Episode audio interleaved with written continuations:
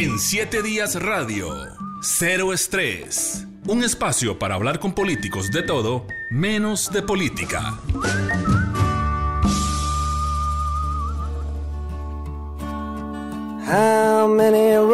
Soplando en el viento de Bob Dylan, otro temazo.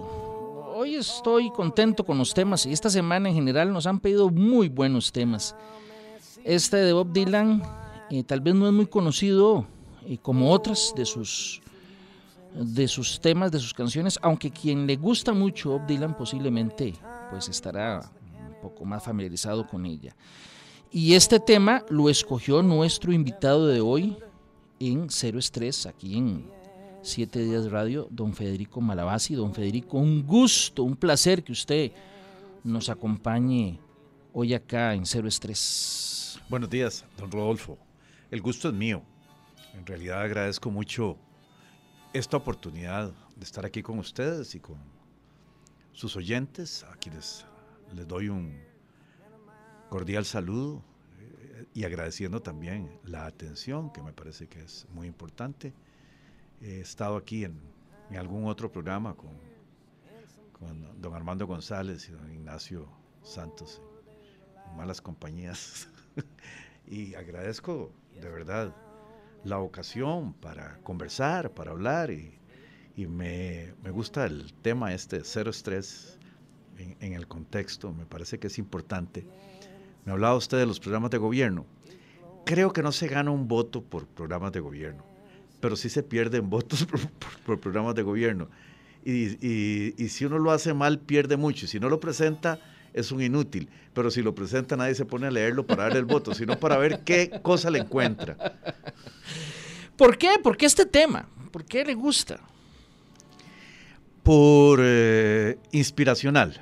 Es una época, ¿verdad? Lo han cantado también este, Peter, Paul y Mary, lo cantaban muy sentido y ya mayorcitos lo seguían cantando, incluso eh, Bob Dylan se lo cantó al Papa y fue, digamos, eh, motivo para, para algunas explicaciones papales en algún momento muy interesantes, inspirador. Bob Dylan es un premio Nobel de literatura, ¿verdad? Que eh, a quienes estamos un poco con esa filosofía de la libertad, de, las buenas intenciones, inspiracional, un poco hippie también, ¿verdad? Un poco protesta de aquellos, de aquellos tiempos, pues ese es un tema que lo pone a uno a pensar en la libertad, lo pone a pensar a uno en otras cosas, hay una frase muy linda, la, menciono así, más o menos es eh, cuántas balas deberán ser disparadas o algo así para que se callen para siempre. Por ahí es la idea. Sí, sí, ¿cuál es la cuota para, para muchas cosas? ¿Verdad? Y las respuestas estaban en el viento. Eh, eh, es también una metáfora, ¿verdad? Este, o se lo lleva el viento o el viento lo traerá. Este, el, el Papa, por cierto, alude también a esta figura diciendo que más bien en el viento podría estar la esperanza y la palabra la palabra de Dios. Es, muy interesante todo lo que se ha pensado. Incluso la, música se ha utilizado este, para cantar, hacer un canto litúrgico. Los, yo supongo que los padres no se dan cuenta que les metieron este gol, ¿verdad? Se canta mucho en, en, en las ofrendas, en la presentación de ofrendas. Se utiliza exactamente, exactamente la misma música, ¿verdad? Incluso en la actualidad ha evolucionado mucho las interpretaciones y le ponen más acordes y le ponen, este, digamos, eh, segundas voces, pero e, esta, esta es sencillísima, incluso cuando uno piensa que debería cambiar de acorde para buscar el acompañamiento, sigue con el mismo acorde, ¿verdad? Es una canción muy sencilla, muy, muy pura, que tuvo también sus pleitos, eh, si era o no era un plagio, ¿verdad? Pero yo creo que Bob Dylan está muy reconocido como autor, ¿verdad? Como cantautor, como una persona además muy particular, ¿verdad? Muy, eh, este macho ni mula, él va por donde, por donde quiere ir, ¿verdad? Y creo que además, eh, este, muy influyente en algunas generaciones del mundo, ¿verdad? Con su idealismo y con esa búsqueda de los valores. Recuerdo un poco más reciente, cuando eh, aquellos artistas estadounidenses hicieron una canción para combatir la hambruna eh, en África eh, a, mitad de los 80, que estaba eh, Michael Jackson, Stevie Wonder, bueno, las estrellas del momento en los Estados Unidos. Dylan tuvo un, como le daban como bastante, le echaron, por decirlo coloquialmente, mucha pelota su participación. O sea, quiero decir, si yo tuviera que decir el artista que más se destacó de esos y que posiblemente todos respetaron y estuvieron de acuerdo, bueno, y démosle esto al hombre, fue a él. Sí, sí, tiene su, tiene su cuota de, influencia y de reconocimiento, que es muy interesante. Hubo mucha discusión cuando le dieron el premio Nobel de Literatura, ¿verdad?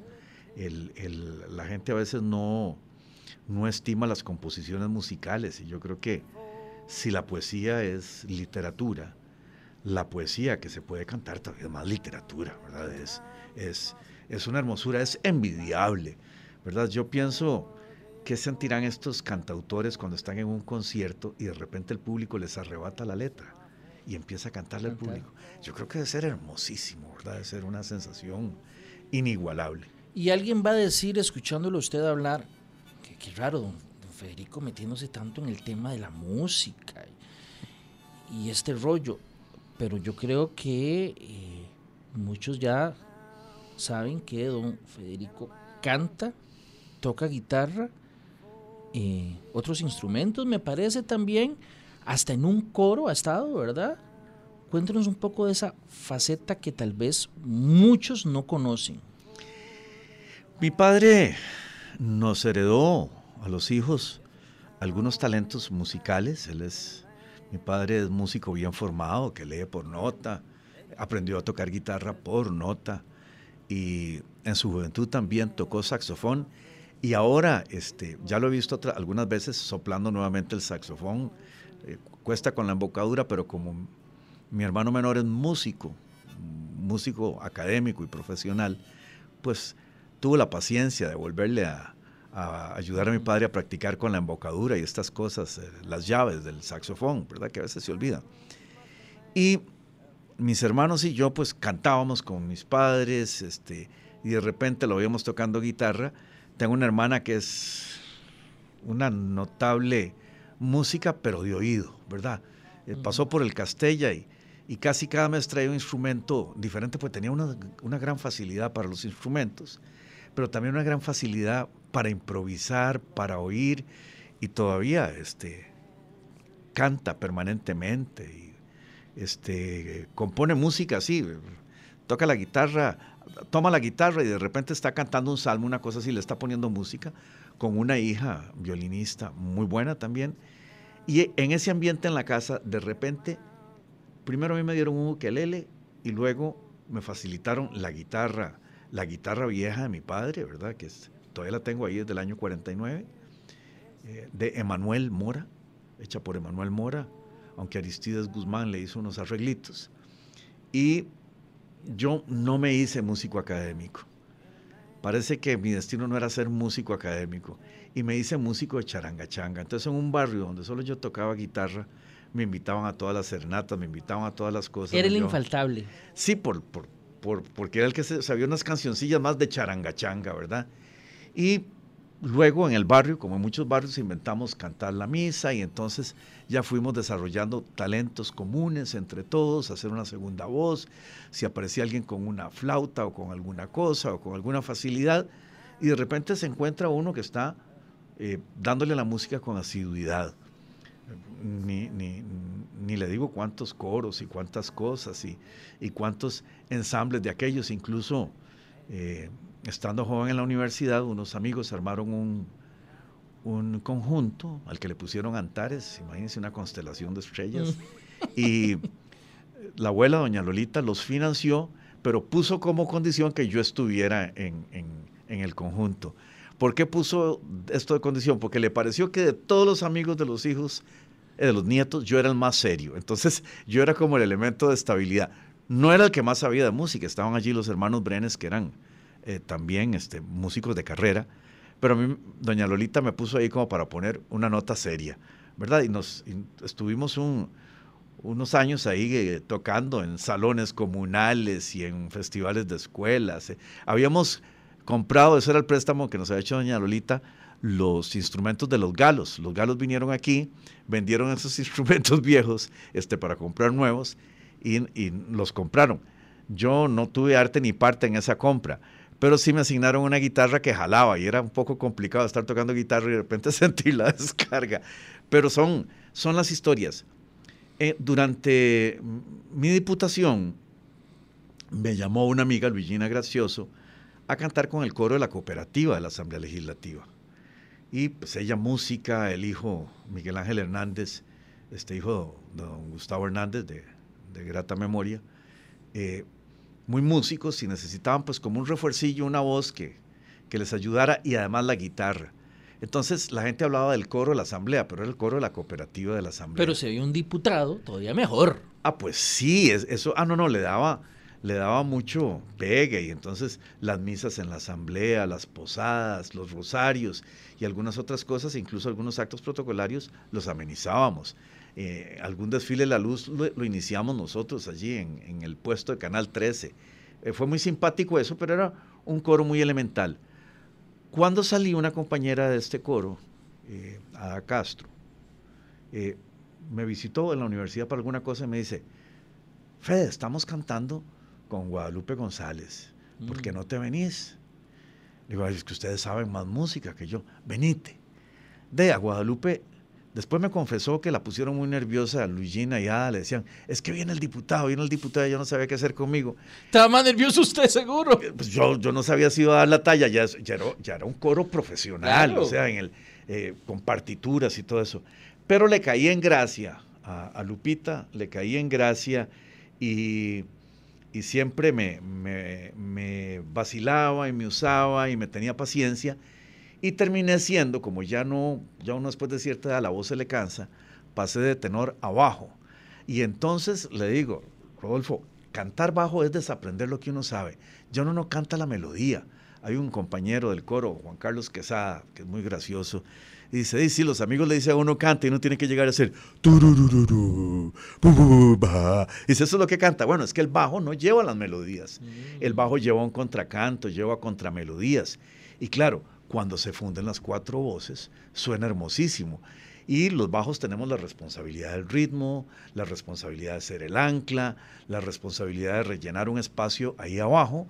Y en algunos eh, festivales en que hemos estado con coros de mujeres, el público ha dicho que nosotros estábamos mejores, ¿verdad? Quadrivium Ensamble o Alfa Omega, que eran los dos coros, precisamente por los bajos que le daban más matiz, le daban más textura a algunas cosas entonces, poco a poco fui aprendiendo a leer un poquito las partituras, a interpretar los tiempos, a distinguir las corcheas, las semicorcheas, fusas y semifusas, no, con un bajo eso no va, este, esas son demasiado rápidas.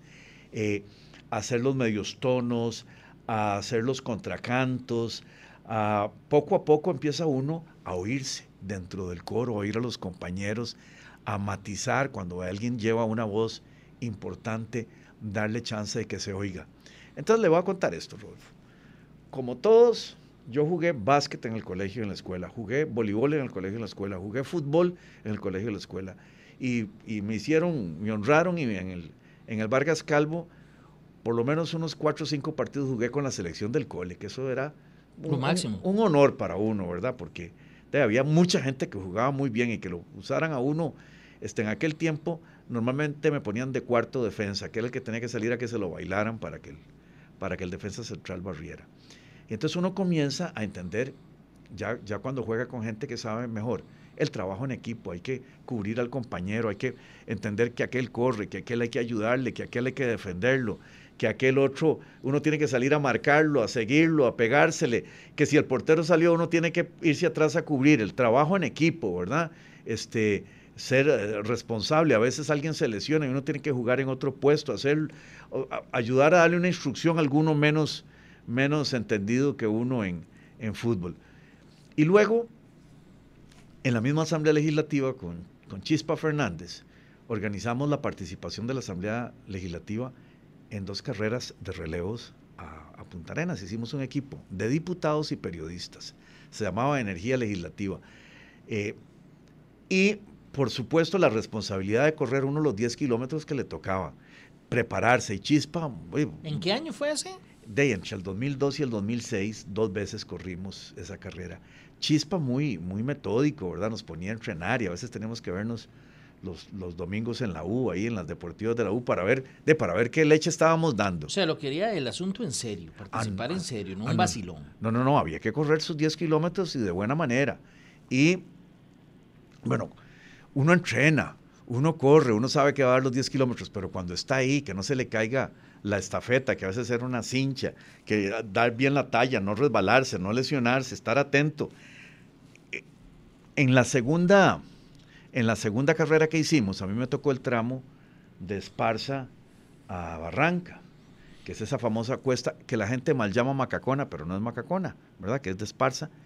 Y fue la primera vez que yo perdí uñas en una carrera, mm. porque y las iba pegando en la punta del, zapato. este, bajar cuesta es diferente. Entonces en algún momento yo estaba en mi cabeza con ese dolor que sentía en los pies, pensando cómo me tiraba al piso, que se viera espectacular, pero no lesionarme para que entrara el sustituto. y, y de repente digo, no, yo tengo mi responsabilidad de correr este tramo y dar lo más que pueda. Este, todo el equipo, todo el esfuerzo del equipo, ¿verdad? Depende, en este momento depende de lo que yo haga. Y entendí la responsabilidad del trabajo en equipo casi más que en fútbol y otras cosas. Y bueno, terminé eh, con las uñas negras, pero terminé y con un buen tiempo. Pero Rodolfo, cantar en coro, eso sí es trabajo en equipo. Porque si uno desafina, desafina a todo el equipo. Suena horrible. Y si uno no entra cuando tiene que entrar o atrasa a todos, eso es como los, los esos eh, juegos que ponen las fichas del dominó para que se vayan cayendo. Ahí se caen todos. Uno tiene que tener entereza, tiene que ver al director, tiene que irse aprendiendo músicas complejas y estar viendo con un ojo la partitura y con otro ojo el director. El director crea, en cada interpretación va, va creando porque le da más tiempo, le da más extensión. Hay una obligación de verlo, de atender. De si un compañero porque le puede pasar a cualquiera, le agarra una tos o le agarra cualquier cosa, uno tiene que esmerarse en cubrirlo, ¿verdad? Va a hacerse el tonto. Eh, incluso hay unas instrucciones, vea, eh, no se perfumen muy intensamente cuando van a cantar en coro, porque hay gente que le agarra tirria al olor de los demás, ¿verdad? Este, báñense, por favor, nunca lleguen hediondos, hagan, hagan gárgaras. Tenemos que estar a veces en un grupito muy agradable, este, hay que ser muy paciente, hay que esperar que ensayen unos, tener silencio, no bromear, estar atento, oír las cosas que pasan. ¿Qué trabajo más impresionante es este? Y a mí me sirvió muchísimo, ¿verdad? Conocer los distintos caracteres, el, carácter tan especial, ¿verdad? El, eh, sentido de liderazgo que tenía este Lupita y sus, ambiciones como, como directora. En todo eso estuvimos, fue toda una, una dimensión de la vida que... Don, Federico, escuchándolo a usted hablar con esa pasión y ese entusiasmo que abarca, que, que, con el que usted pues habla de este tema, y mi pregunta es, ¿Y por qué usted se hizo abogado entonces? parece que toda su vida, su familia giraba en torno a la música. ¿Por qué terminó siendo abogado? Bueno, hay un, hay un cuento y tal vez nos marcó a nosotros. Hay una orden religiosa que antes de ordenar los sacerdotes prácticamente los pone a estudiar una profesión. Son los jesuitas. Y eran cercanos a, a nuestra casa.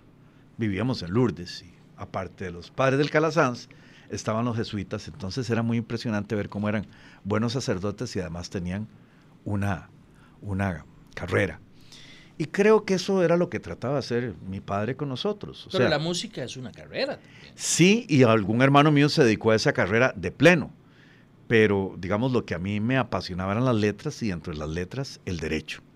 ¿Verdad? Y yo llevo muchos años de ser profesor de derecho, soy catedrático, Incluso doy derecho para, para otras carreras, eh, derecho educativo, este, para la carrera de educación eh, y psicopedagogía. Eh, también he impartido derecho administrativo para carreras que no son derecho, he hecho manuales incluso de derecho administrativo para carreras que no son derecho. Y, y el derecho es otra pasión. El derecho es otra pasión que no termina, ¿verdad? Y explicar el derecho, digamos, a educadores, explicar el derecho a administradores, explicar el derecho a alguna gente que no lo conoce, también es otra pasión. Y la conexión del derecho con la organización social es un tema que no se agota, Rodolfo, no se agota. ¿verdad? Eh, y, y, yo a veces me percato cómo he deformado a mi pobre esposa con estos temas, porque el otro día había una película alemana que ya habíamos visto acerca de, de un caso en que se derriba un avión para evitar un, un, eh, un eh, digamos, que el avión pegara contra un estadio, ese es el supuesto. Y, un atentado. Sí, y el análisis, ¿verdad? En el juicio contra el piloto y, y, la esposa de un señor que iba en el avión y los argumentos que son muy jurídicos, ya habíamos visto la película. Y me encuentro, que llego a la casa y me encuentro a mi esposa como hipnotizada viéndola otra vez. Le digo, pero esa ya la vimos. Sí, pero vos me explicabas que los argumentos eran muy buenos y de verdad, oyéndolo otra vez, oigo cosas nuevas de esas que a vos te gusta hablar de filosofía del derecho, de derecho constitucional. Bueno, cuando uno acomete el tema del papel de la constitución política o de la filosofía del derecho, bueno, ahí la música cede, la música se empieza a convertir en algo de endorfinas, en algo este, tan divertido que, que da más bien un espacio de placer y de gusto, y el derecho se convierte como una eh, ocupación, digamos, en, en, mi concepción, tan cultural, o sea, tan propia del ser humano como la palabra, el idioma. O sea, yo trato de explicarle a la gente que van juntos. El logos, ¿verdad? El logos y el dique. O sea, el derecho, el derecho y lo que uno podría llamar la filología, ¿verdad? Y cada vez cultivo más la, amistad con los, con los filólogos porque a mí me parece que estas dos disciplinas forman parte de lo especial que es la naturaleza humana. De ahí, y entonces, si me pone usted a hablar de estas cosas, sin ser filólogo, ¿verdad? Los persigo, este, sin ser latinista, persigo el tema de las etimologías y de las expresiones latinas, porque encuentro tantas explicaciones sobre la naturaleza humana en esto, que igual me apasiono. Y hay una afición que tengo por una tercera cosa, eh, que es lo que practica mi padre, que es la filosofía. Mi padre dice que él no es filósofo, dice que él es este, historiador del pensamiento, ¿verdad? Que, lo, que la materia que él estudió es historia del pensamiento, pero él es filósofo, ¿verdad? Lo que pasa es que es de una modestia muy grande, ¿verdad? Para, para, para admitir que es filósofo, pero la filosofía como la búsqueda de las explicaciones, del por qué, del qué, también es otra cosa que igual mi esposa dice que yo tengo como eh, unas cosas que me absorben, ¿verdad? Y de repente estoy sentado en el suelo de la biblioteca buscando algún libro y me quedo ahí, mientras busco uno me quedo viendo otro, ¿verdad? Y salgo con una pila así, pero si ya lo leíste, sí, pero es que ahora estoy viendo un planteamiento nuevo. Ahora usted incorporó a su señora esposa, usted es esposo, padre de familia, son tres hijos, ¿verdad? Tres hijos. Y eh, también leí que nieto o nieto. Tengo dos nietos. nietos. Tengo mis tres hijos se llaman Federico José, Francisco Guillermo y Fabricio Enrique. Es muy diferente tener hijos a tener nietos. Totalmente, totalmente. Eh, es, es, una, es como inexplicable, pero los que son abuelos lo entienden, ¿verdad? Si el tener hijos le arrebata a uno el egoísmo y lo llena a uno de responsabilidades, de gravedades y de obligaciones de proyección y otras cosas, eh, el tener nietos lo proyecta uno más allá. Don Constantino Láscari le decía a mi padre que andaba con confites y chicles en las bolsas del saco para echar a perder a los nietos. Así decía. Y de yo oía las conversaciones entre ellos, ¿verdad? Más o menos decían que es que uno con los nietos tiene todos los gustos que tiene con los hijos, pero sin las obligaciones, porque las obligaciones las tienen los padres de ellos, que son los hijos de uno. Entonces, Aunque no sé si usted me parece, tal vez puede ser normal que el abuelo en algún momento uy, quisiera meterse tal vez en alguna situación para, para decirle al hijo, vea, mire, vea cómo está la cosa, ¿no? Vea, yo tengo una situación particular. Mis nietos tienen bisabuelo, ah. que es mi padre. Ah. Entonces, ya yo no peso tanto ahí, porque este, con el respeto que le tenemos a mi padre, con el, el amor. no es usted. Con el amor que le tenemos a mi padre y mi nieto mayor, ¿verdad? Que es el que ya este, se expresa más. Abuelito Memo es, abuelito Memo es el que habla excelente. Abuelito, abuelito Federico es ahí un personaje que está ahí, al que quiere mucho, que es vacilón, tocando eh, toca guitarra y guitarra, vacilamos y jugamos, pero me ve casi como un tío grande, ¿verdad? Este, nos queremos mucho y hablamos mucho y, y- logramos, él es un niño muy maduro y entonces algunas cosas las conversa muy, muy fuertemente. Pero entonces ahí estamos disputando tres, tres, este, este, mi hijo, mi padre y yo, ¿verdad? Entonces nos distribuimos hábilmente el espacio. Mi padre ama a estos bisnietos, este, de una manera que se le nota, ¿verdad? Se le ríen los ojos y dichosamente ha logrado comunicarse con ellos. Eh, todos hemos cultivado que se le ponga atención a mi padre cuando habla, digamos, cuando hemos tenido antes de la pandemia aquellas fiestas de Navidad juntas. Eh, les va a hablar, don, yo le hago un espacio a mi padre, digamos, cuando hay una fiesta, el brindis, don Guillermo, el mensaje de Navidad, o cantemos algo juntos. Y el nietillo, el mayorcito, ¿verdad? Porque el otro está chiquitillo, tres años, ha ido aprendiendo como esa organización familiar, ese espacio de respetos. En alguna Navidad, hace unos años, chiquitillo, más chiquitillo, como de cuatro años, se vuelve y le dice a mi padre, no le decía abuelito Memo en aquel entonces, sino abuelito Nemo, estás hablando excelente. es, bueno, esos instantes, ¿verdad? Que se los guarda uno en la memoria, son especiales. Ahora, mi, mi esposa, esa sí, el rol de abuela la transformó totalmente. Doña Gladys. Doña Gladys Eugenia. Gladys con el rol de abuela es otra persona, ¿verdad? A mí me impresionó mucho cuando nació nues- nuestro hijo mayor. Estaba yo en la clínica con ella, ahí la- no la acompañé al parto, antes no se acostumbraba No se a esto. acostumbraba, parece. ¿ah? Pero luego inmediatamente pasé la noche con ella, estaba dolorida, este, de ahí era eh, su primer parto, y en la mañana, cuando nos traen al chiquillo, a Federico José, ella de repente empieza a hablar con él, ¿verdad? Y era una conversación que ella tenía con el hijo, y yo en, en algún momento decía, "Pero, si yo he estado siempre con ellos, ¿ustedes en qué momento se hicieron tan amigos? Estaba descubriendo yo el tema de la maternidad en ella. Y ahora con, con los nietos es el tema de Gladys Abuela, es otra dimensión, ¿verdad? Con otras cosas, con otras esperanzas.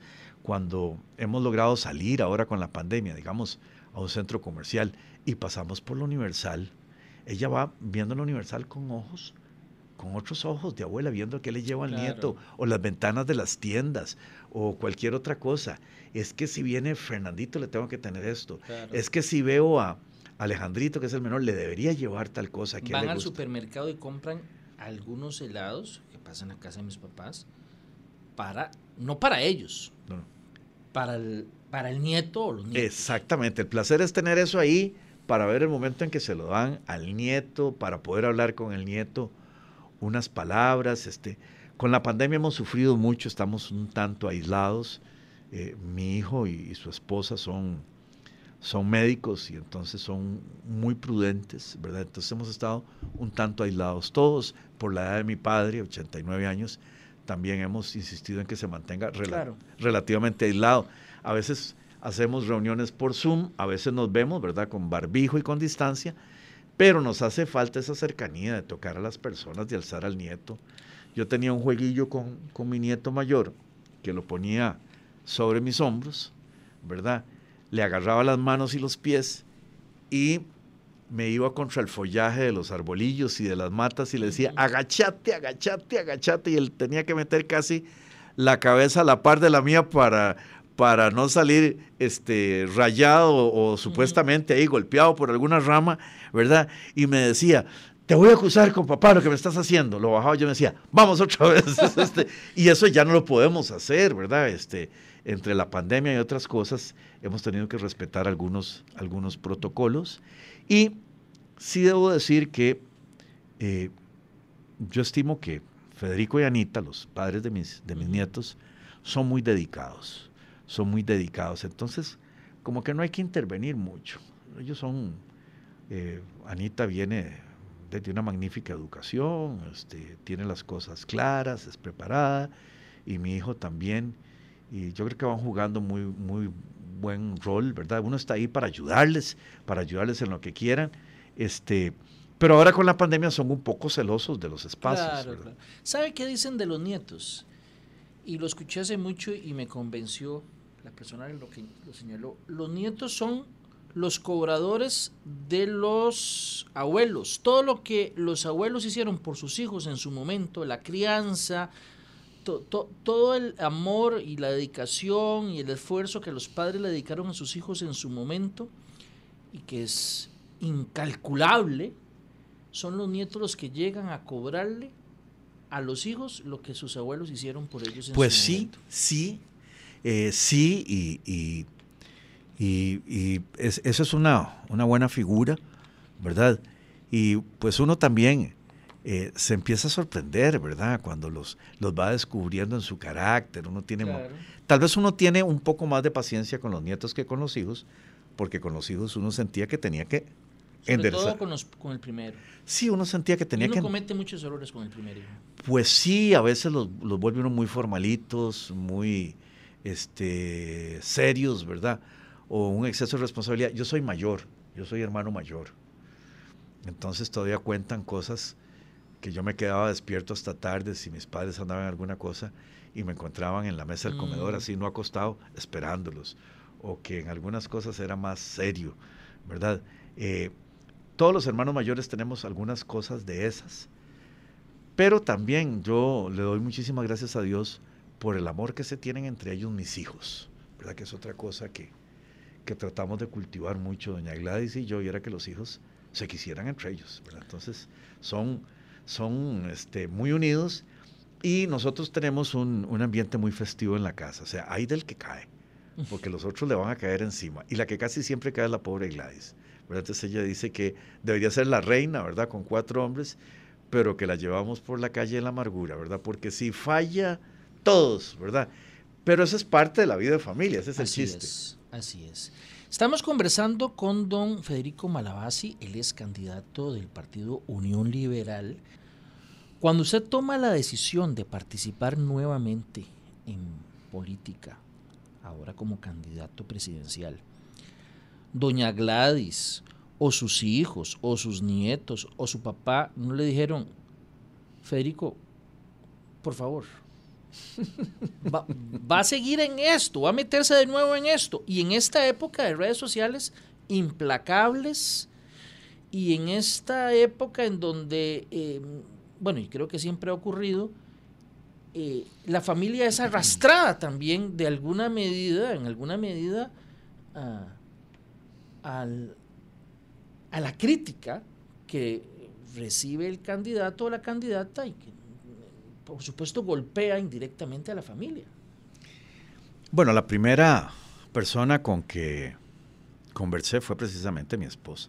Hablamos de las ventajas y de las desventajas de meterse nuevamente, involucrarse en el tema político. Eh, y la, la vez que yo fui candidato a diputado en el 2002, mi esposa terminó enferma. Eh, pues ella a veces me dice, no tiene nada que ver con la, con la campaña, pero uno termina por no saberlo, ¿verdad?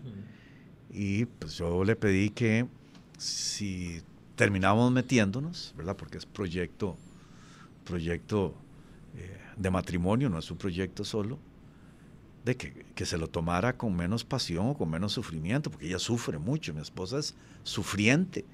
Y a mí lo que me más me dolería sería que de verdad le pasara alguna cosa por... Porque se pone a leer las, redes sociales y como si usted se enferma, ¿verdad? Eh, por, por la vulgaridad de algunos de nuestros. Es que creo que saca lo peor del ser humano en la red social. Sí, a veces hay gente que son los, los famosos valientes del teclado, ¿verdad? Que dicen cualquier tontería sin reparar en la verdad o alguna cosa. Un día de estos había un personaje por ahí que no ha hecho más que ofenderme e insultarme y estaba reclamando públicamente que yo lo había bloqueado. Bueno, ¿qué estaba pensando? O sea, que lo tenga como amigo en Facebook. Si solo se dedica a ofenderme, insultarme, dice, es que el candidato me bloqueó y alguien le dijo, pero entienda, y si lo ofende, lo insulta, lo bloquea. Y a veces mi esposa es la que toma mi teléfono y ve y me dice, voy a bloquear a fulano, me Entonces, como en eso yo soy muy transparente con ella, el teléfono, tómelo, ¿verdad? mira, aquí está esta persona diciéndote eso, tiene una intuición para descubrir. Pero ellos no le dijeron, su esposa y su familia no le dijo, oiga, mejor no, tranquilo. No, no, no, ni, e, ni ellos ni mi padre, ¿verdad? Con quien también hablé, eh, mm, dijeron que no, entendieron y más bien, este, digamos, en esta época están complicados trabajando mucho mis hijos, pero están muy identificados, ¿verdad? Están muy identificados y, yo tengo un hijo que vive en España, ese se debe sentir eh, complicado de no poder estar aquí para ayudarme, pero ya a cada uno le voy a poner un, papelito en su momento. El hijo mayor, este, muy cercano, es asesor en algunos temas, pero él trabaja en la caja, él, es eh, muy buen médico en algunos temas, eh, hablamos permanentemente con él, Es, una persona muy preparada. y, los otros también me dan su perspectiva. Eh, y mi esposa es mi socia en esto. Y mi padre también. Lo que pasa es que mi padre está también con sus responsabilidades y estamos trabajando mucho en otras cosas. Entonces, como que lindamos bien los campos. Mi padre a veces me ayuda en la redacción de algún documento, en, en forjar alguna idea.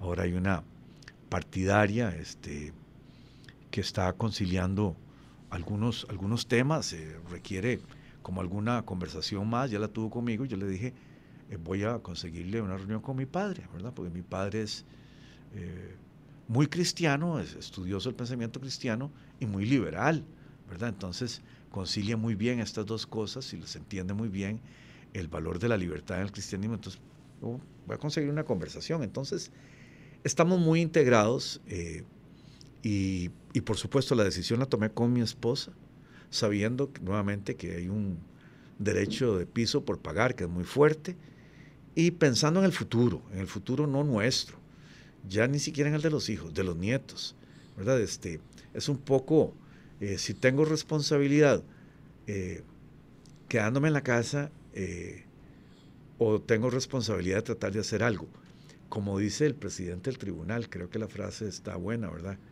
Que la indiferencia no sea la diferencia, ¿verdad? Entonces me parece interesante eh, algunas de estas cosas. Yo no, no puedo este, quedarme indiferente de algunas cosas que pasan y por lo menos poner mi voz y ayudar a un proyecto que yo estimo que es de largo aliento. Ahora que menciona futuro, ya estamos terminando el programa me gustaría preguntarle, usted tiene 65 años. Sí, señor. ¿Cómo se imagina en 10 años? ¿Qué se imagina estar haciendo en 10 años? Eh, bueno, Rodolfo, yo tengo el ejemplo de mi padre. Yo le pido a Dios este, continuar trabajando como mi padre, continuar haciendo como mi padre, continuar leyendo como mi padre, continuar escribiendo como mi padre, terminar haciendo continuar, perdón, haciendo cosas como mi padre. O sea, casi tan activo como hoy. Eh, o más, ¿verdad? Este, o más, yo, yo, digamos, me preparo en algunas cosas. Eh, de, tengo unos libros que tengo que leer, ahí los tengo en fila, yo los voy leyendo en fila. Entonces tengo el proyecto de leer algunos libros, tengo que aprender unas cosas más en, en, temas de cómputo, eh, tengo que escribir unos artículos y unas cosas que quiero escribir en temas de derecho. Eh, hay unos proyectos que quiero realizar en la universidad. Estoy en un grupo que quiere hacer una alianza para promover acciones de inconstitucionalidad, para traerse abajo algunas de las locuras que tiene nuestro régimen jurídico. O sea, yo sigo en una vida con proyectos, ¿verdad? Tenemos ahí un predio familiar en el cual quiero ver si con unos amigos desarrollo un vivero y un tema de hidroponía, ¿verdad? Y además, este, pues ponerlo bien bonito. Quiero ver si logro cobrar unos honorarios que me deben y, mm. comprarme también una finquita para hacer una cabañita, para amanecer de vez en cuando con Doña Gladys en una finquita bien fresquita, ojalá con lluviecita, con una mañana este, eh, bien húmeda, ¿verdad? Esas bonitas. Eh, chorrear café, no con coffee maker, sino con bolsita, chorrearlo, irlo donde canta, ¿verdad? Y comernos tal vez una tortillita con queso, con un cafecito así recién chorreado. Yo tengo ilusión de seguir haciendo cosas, de seguir haciendo cosas. Estoy planeando con mi hijo mayor comprarnos un, un Toyota Land Cruiser viejo que vimos por ahí, que puede ser comprable entre los dos, porque mucho tiempo el carro de mi padre fue un Land Cruiser viejo, mucho tiempo el carro mío fue un Land Cruiser, mi hijo mayor también tuvo eh, uno de esos Land Cruiser, entonces vamos a ver si podemos comprarlo uno para salir los domingos también a batir barro, a llevar a pasear a los nietos. Yo tengo mucho proyecto de, mucho proyecto de vida, como yo me dedico también a cantar misas, pues ya tengo en proyecto renovar los instrumentos, o sea, quiero comprar de esas torrecillas que hay ahora de sonido para no andar ya con un parlante tan caro y buscar unos temas electrónicos que me faciliten más, pues tengo que jalar siete bultos cada vez que canto una misa y quiero jalar menos bultos, ¿verdad? Eh, y tengo entre mis proyectos, si mi hijo menor vuelve a cantar conmigo, porque se casó y la esposa me lo quitó, y él cantaba mucho conmigo, este, y luego, este, ver si tal vez el nieto mayor empieza a cantar conmigo en algún momento, que sería una gran, una gran ilusión, ¿verdad? Don Federico, terminamos acá el programa, le agradezco muchísimo que nos acompañara nada más una última consulta y me gustaría una respuesta así en 10 segundos, solo en 10 segundos. Usted que eh, le encanta la música, ¿el reggaetón es música? Así, en 10 segundos. sí, sí, sí, o no? Sí es música. Sí es música. Sí es música. Bueno, de ahí. Eh, muchas gracias, don Federico, por acompañarnos aquí en Cero Estrés. Muy amable. Muchas gracias, Rodolfo, por esta oportunidad.